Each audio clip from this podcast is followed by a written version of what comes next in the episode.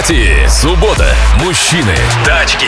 От Константина про американщину. Смотрю для работы Chrysler Voyage и Dodge Caravan. Да. Стоит ли их брать, что можно взять подобное? Периодически ездит жена, на механике не может. А эти на автомате ценник примерно 250, наверное, 2,5 миллиона. Для работы нужен универсал.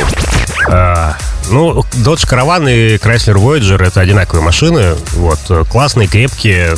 Единственное, что нужно понимать, что все машины, которые я видел в Ижевске и в окрестностях, это очень давно въехавшие сюда, очень давно ездящие по России э, средства транспортные. Поэтому тут риск не в том, чтобы эта машина была хорошая или плохая, или у нее была какая-то там, не знаю, болячка детская, а в том, что с ней происходило после того, как она заехала на территорию СНГ.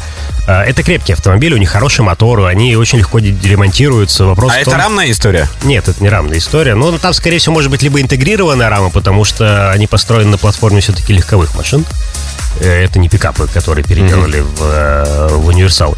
Вот. Но это крепкие американские машины, которые можно было бы, если бы это был, например, первый ремонт мотора, довольно недорого откапиталить. Если бы это был второй ремонт мотора после качественного первого ремонта мотора, то его тоже можно было бы недорого, недорого откапиталить.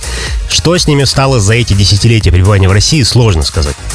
Поэтому мой единственный совет, который вот в данном контексте может быть полезен, смотрите на историю машины, поговорите с владельцем, спросите, где он ремонтировал, как он эту машину чинил, потому что доставать из Америки детали будет сложно. Они недорого стоят там. А копейки братья, а братья Ляо? А Они братья же ближе, чем Америка. а, но Ну, китайщина. проблема в том, что рынок американских машин в России настолько узкий, что делать дополнительную дистрибуцию запчастей из Китая в Россию под американские машины никто не стал. Полную версию шоу Автопати слушайте в субботу с 10.30 до полудня.